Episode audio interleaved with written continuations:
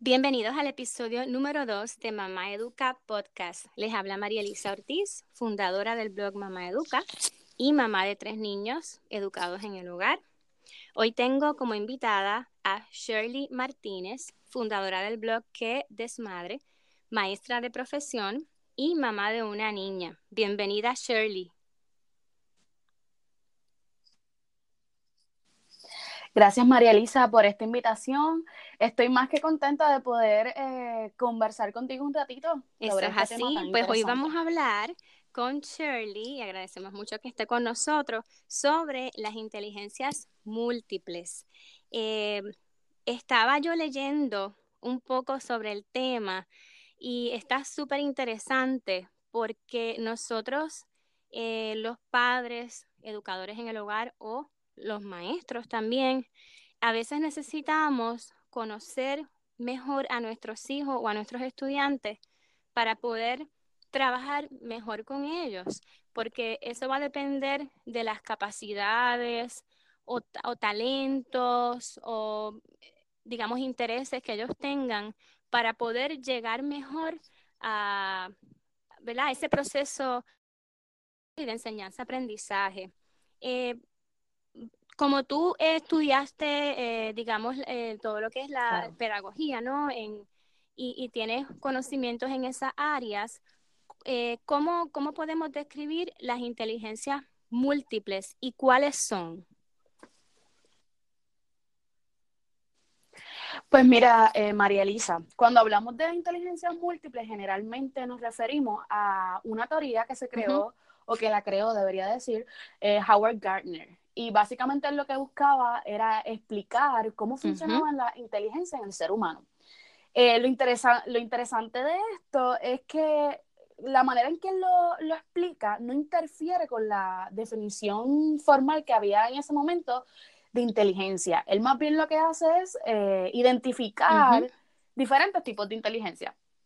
Entre esas está la lingüística, la natural, la espacial, la musical, la sinestésica o corporal, la intrapersonal y la interpersonal. Originalmente eran siete inteligencias, ahora eh, la, que conocemos como inteligencia emocional se subdividió en dos.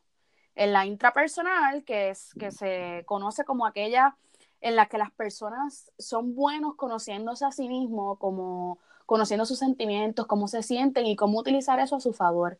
Y la interpersonal, que es cuando una persona tiene esta habilidad de um, interactuar con otras personas. Sí, que así se pueden diferenciar.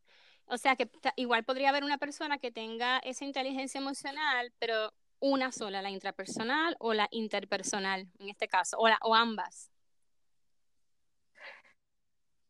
Sí, el, qué bueno que me menciona esto porque generalmente pensamos que los seres humanos, en términos de inteligencias múltiples, eh, tenemos una y nos destacamos en esa.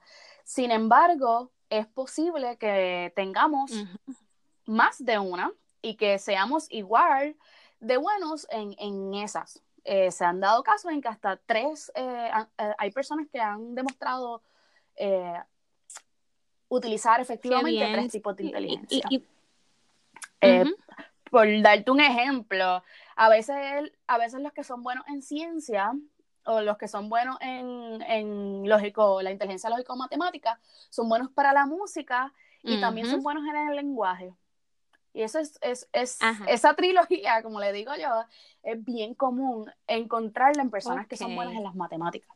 Qué interesante. Y cómo nosotros, eh, los padres, podemos ir definiendo cuáles son, digo, ¿verdad? De acuerdo a, tu, a tus conocimientos y tu experiencia, eh, cómo podemos ir conociendo a nuestros hijos e ir definiendo cuáles son esas inteligencias que ellos tienen. Yo, por ejemplo, eh, yo no estudié pedagogía, claro, para ser educador en el hogar no es un requisito, eh, uno no tiene que estudiar X o Y profesión, pero eso es un área que, un tema que me interesa mucho aprender y conocer porque no lo tengo tan claro uno va conociendo a sus hijos en el día a día y yo sí sé que mi hijo tiene muchas cualidades y talentos en la música, eh, entre otras cosas, pero ¿cómo uno puede ir, por ejemplo, mis nenas que son chiquitas, que ahora es que las estoy conociendo, y, para ir viendo cómo, eh, cómo, qué cada una tiene eh, y cómo yo puedo trabajarlo.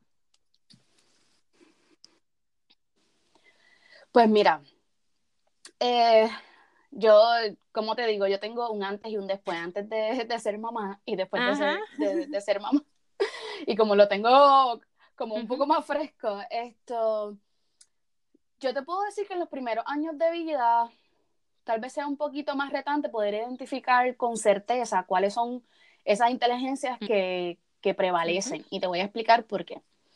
Esto, generalmente los niños eh, suelen, eh, suelen verse atraídos por las cosas visuales o musicales por la edad, porque es lo que le llama la atención. Sin embargo, esto no necesariamente significa que ese sea su talento. Ahora, ¿cómo podemos definir cuál es el talento o cuál es la inteligencia múltiple que predomina en nuestros hijos?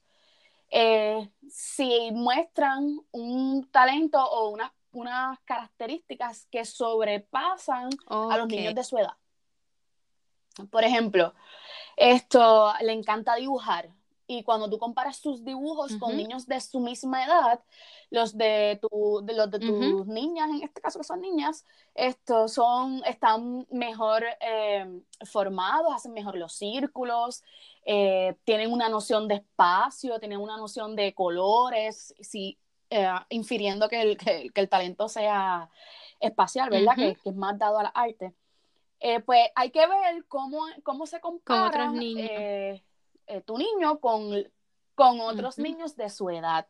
Ahora, en tempranas, en tempranas edades suele suceder que a veces, eh, por ejemplo, se, nos pareciera que son, tienen unas habilidades mejor definidas que otros niños de su misma edad, pero a veces es que son prematuros en ciertas destrezas y con el tiempo pues van dejando o no van desarrollando o mejorando esa habilidad sino que en ese momento fueron prematuros en, comparación con otros niños.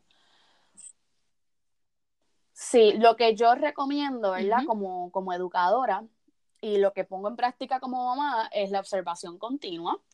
Eh, definitivamente no hay otra manera de, conocer a nuestros hijos y exponerlos a diferentes experiencias. Por ejemplo, mi chica, eh, desde bien bebé, tenía bien marcado el movimiento de, de bicicleta en las piernas. Así que yo pensaba que ella iba a ser atleta, ella va a ser deportista. Olvídate, ella va a ser buena en, el deporte. Así que hace como seis, ocho meses que la tenemos en clases de gimnasia. Eh, la, realidad es, la realidad es que a ella le gusta, pero he notado que no es algo que ah, en lo que se destaque. Sin embargo, la tenemos ahí para, por otras razones, para estructura, para que aprenda, ¿verdad?, a interactuar con otros niños. Ella tiene una condición en las rodillas eh, en, la, que la gimnasia le hace bien, ¿verdad? Para que esos huesitos vayan a su lugar. Y pues esas son otras, eh, otras consideraciones por las cuales la hemos dejado, pero yo estoy bien consciente que ya no va a ser okay, claro, olímpica. porque ya, porque a pesar de que en, en, cierto momento de su desarrollo mostró una, unas cualidades, ¿verdad? Bien definidas, no las ha desarrollado más allá o, o de una mejor manera en comparación con su con y algo, eh, disculpa que te interrumpa, algo, has dicho algo muy interesante porque significa que en ese proceso de nosotros conocer a nuestros hijos, nosotros vamos quizás exponiéndolos a distintos escenarios, como bien dijiste ahorita, eh, ya sea pues apuntándolos en alguna clase, eh, llevándolos a actividades de distintos y de, de distinta índole, que ellos vayan exponiéndose a eso y y vayan viendo y demostrando si les interesa o no, si tienen talento o no. Así que esa es una de las maneras, exponerlos, eh, como nosotros podemos conocerlos bien y buscar esa, ese proceso de aprendizaje que sea mejor. Sí, definitivamente exponerlos a experiencias eh, es lo mejor por diferentes razones. Incluso cerebralmente está probado, ¿verdad? Que a medida que un niño un ser humano en este caso se expone a diferentes experiencias una y otra vez, va creando patrones sinápticos a nivel cerebral, lo que hace que la persona pueda em, hacer esas actividades mejor cada vez, que vaya perfeccionándolo. Y así es como funciona el cerebro. Y es lo mismo con Tremendo, tremendo. En el caso de nosotros, el, el nene eh, es músico, digo, está aprendiendo, claro, pero tiene ya bastante talento y, conocimiento en esa área y está aprendiendo muchísimo, también practica el deporte, pero mi esposo me comentó en estos días que él, aunque le encanta el soccer, él lleva años en soccer, él entiende que lo de él es la música, porque le muestra más pasión a la música, en especial al piano. Así que uno ya va viendo, pero no lo dejamos, o sea, no, lo hemos sacado del soccer porque él es bueno para él, es deporte, es como dices, interactuar con otros niños. Este, la otra pregunta que me interesa es, ¿qué tú crees que podría pasar, con la tu experiencia, si nosotros no le prestamos atención a esas inteligencias múltiples de nuestros hijos? Ok, antes de, de contestar esa pregunta, quiero hacer, enfatizar un punto que, que mencionas, que acabas de mencionar, y es el interés. Está comprobado en la neurociencia cognitiva que el interés es un factor bien importante para que el ser humano aprenda, sobre todo en los periodos críticos de 3 años a 9 años. ¿Por qué? El cerebro no va a hacer nada o no, o no se va a recordar de nada que no le interese, ah, que no le preste atención. Y y es, y es, bien importante porque a veces queremos que nuestros hijos se destaquen en unas áreas y hay veces que ellos no, no, muestran interés, punto, en esa área y pues se les hace el camino mucho más difícil. Y yo que soy maestra, te puedo decir que a veces los padres queremos que se enfoquen en carreras de ciencias, matemáticas y tecnología, pero al chico lo que le gusta es ser chef o, o lo que le gusta es, pintar o bailar y entonces a veces lo, los encajonamos en en una área que se les hace difícil a ellos eh, tal vez sobresalir o expresar esas inteligencias que sí tienen, que sí poseen. En cuanto a la pregunta, en cuanto a la pregunta que me, que me hiciste, definitivamente los va a afectar porque no les van a sacar el mejor provecho a sus talentos. Así que puede suceder que se enfoquen erróneamente en algo para lo que su naturaleza no está necesariamente preparada. Y entonces puedes notar síntomas o conductas como frustración, estrés, ansiedad, baja autoestima, que le afecten su ámbito social, que incluso le afecta su inteligencia intrapersonal, ¿verdad? Que es la que tiene que ver consigo mismo. Y entonces a veces no sabemos por qué. Y es porque no, no identificamos esos talentos a tiempo y dejamos que, ¿verdad? Eh, tal vez se desviar un poco de, de aquellas cosas para las que sí son eh, nosotros a veces cometemos ese error como padres, quizás queremos que aprendan música o que, que practiquen un deporte o que pinten y, ellos a lo mejor ese no es el, el, mayor interés que tienen y sin saber le podemos hacer un, un daño sin nosotros tener, eh, o sea, sin hacerlo con maldad, digamos, ¿verdad? Al contrario, porque amamos a nuestros hijos, pero podríamos caer en eso. Eh, ¿Qué actividades eh, nos podrían ayudar a trabajar con, alguna inteligencia específica? Digamos, ¿podrías mencionar una en particular para no extender mucho el, podcast? Llevamos por como por 13 minutos. Este, puedes escoger una, eh, mencionaste ahorita lingüística, por ejemplo, ¿qué actividades podemos trabajar en, en esa área? Pues mira, definitivamente hay un millón de actividades y esto lo menciono porque a veces eh, hacemos, ah, como maestros y como educadores, hacemos las cosas, a veces no sabemos por qué las hacemos, pero sabemos que nos dan unos buenos resultados. En términos de inteligencia múltiple, si escogemos, por ejemplo, la lingüística, que es, ¿verdad?, tener talento para todo lo que tenga que ver con el lenguaje, no tan solo con la lengua materna, sino con cualquier otro idioma. A mí me gusta mucho eh, escribir un diario y te voy a explicar por qué. El escribir un diario no tan solo eh, refuerza ese talento que, esa, que, ese, que ese niño tenga, sino que te permite también trabajar con otras inteligencias múltiples. Por ejemplo, tú, eh, tú puedes escribir un diario dirigido a que reflexione sobre su proceso de, de aprendizaje, que sea un proceso metacognitivo. Esto es algo que no se hace. A veces no nos educan para pensar sobre cómo yo respondo a, cierto, a ciertos panoramas qué sé yo, esto, eh, tengo dificultades en matemática, pero ¿por qué? Sentarnos a pensar en, nosotros mismos. ¿Por qué no soy, no, estoy teniendo problemas en matemática? Eh, ¿Qué es lo que me causa dificultad? ¿Cómo me siento? Y entonces tú vas trabajando otros tipos de inteligencia a la misma vez que refuerzas su talento, que es la Y ese diario ¿los recomiendas más a niños más grandecitos o al padre?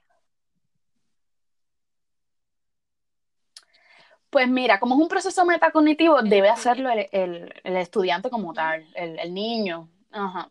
Eh, tú puedes llevarlo a, diferentes niveles con niños más pequeños, lo puedes hacer tal vez oral, que tal vez grave, tú le haces las preguntas guías y que grabe lo que él te está contestando y que luego lo escuche para que él reflexione. Puede ser, y, de paso integras la tecnología. Eh, cuando ya son más, cuando ya son más grandecitos, que quieres pues desarrollar eh, la, em, el formato de un párrafo o el, la escritura. formato de un ensayo, pues entonces, o la escritura como tal, la escritura en cursivo, la escritura manuscrita, hay un, un sinfín de posibilidades. Todo va a depender del niño, ¿verdad? De cuáles sean sus fortalezas y de cómo quieras combinarlo. Pero sí puede ser para cualquier edad. Ok, eh, te perdí un poco el audio. Eh, desconozco si, si fui yo solamente, pero vamos a continuar para no cortar, pero perdí unos segundos ahí de lo que hablaste. De todas formas, me gustaría entonces pasar a la otra pregunta. Eh, de las inteligencias múltiples eh, que mencionaste, que creo que son como cinco o seis, ¿cuál tú crees que es como la más importante que nosotros deberíamos trabajar en ella o que deberíamos mejorar? Como la básica, digamos. Esto, pues mira, todas son, si tú me preguntas, todas son importantes. Sin embargo, en, estos últimos años se ha demostrado que la inteligencia emocional es determinante. En este caso, pues ya se ha dividido en dos, eh, la intrapersonal y la interpersonal. Así que yo te diría que una vez se identifique la, la que es fuerte, que también se trabaje la intrapersonal y la interpersonal. Excelente. Ahora, muy bien. quiero enfatizar que los seres humanos estamos capacitados para poder trabajarlas todas, todas y cada una de ellas. Lo que pasa es que a veces pues, unas van a crear más fricción que otras y puede, ¿verdad? Que uno como que... Sí. crear y depende la... Claro, y va a depender de las experiencias de vida, de, el, background, como, como dicen. Sí, y del ambiente familiar definitivamente. Eh, Exactamente. va a depender mucho. Sí, bueno, Shirley, eh, vamos a, finalizar el podcast y de verdad que este tema merece eh, una hora o, hasta más. Es súper, súper interesante e importante, pero no quiero hacerlo muy largo. Lo que vamos a hacer es que, en, según yo publique este podcast, voy a publicar también información en, en, el blog sobre el tema, con enlaces, con, digamos, con algún otro dato importante que tú nos puedas añadir. Y, y, bueno, continuar esa discusión en las redes sociales y esperemos que las personas se puedan sentir identificados con el tema. Y si quieren más información, pues buscamos la manera de, de colaborar también, eh, ayudando y brindando más contenido y herramientas. Así que muchísimas gracias. Puedes gracias a ti. sí, este, dónde te podemos conseguir, dónde las personas pueden encontrarte. Claro, me pueden conseguir a través de mi blog, que es desmadrepr.com. También eh, utilizando el mismo nombre que Desmadrepr en Instagram y Facebook. Perfecto. Pues nuevamente, muchísimas gracias y mucho éxito en todos tus proyectos. Gracias a ti, María Elisa, por la invitación. Espero poder conocerte prontito. Sí, claro que sí, con el favor de Dios.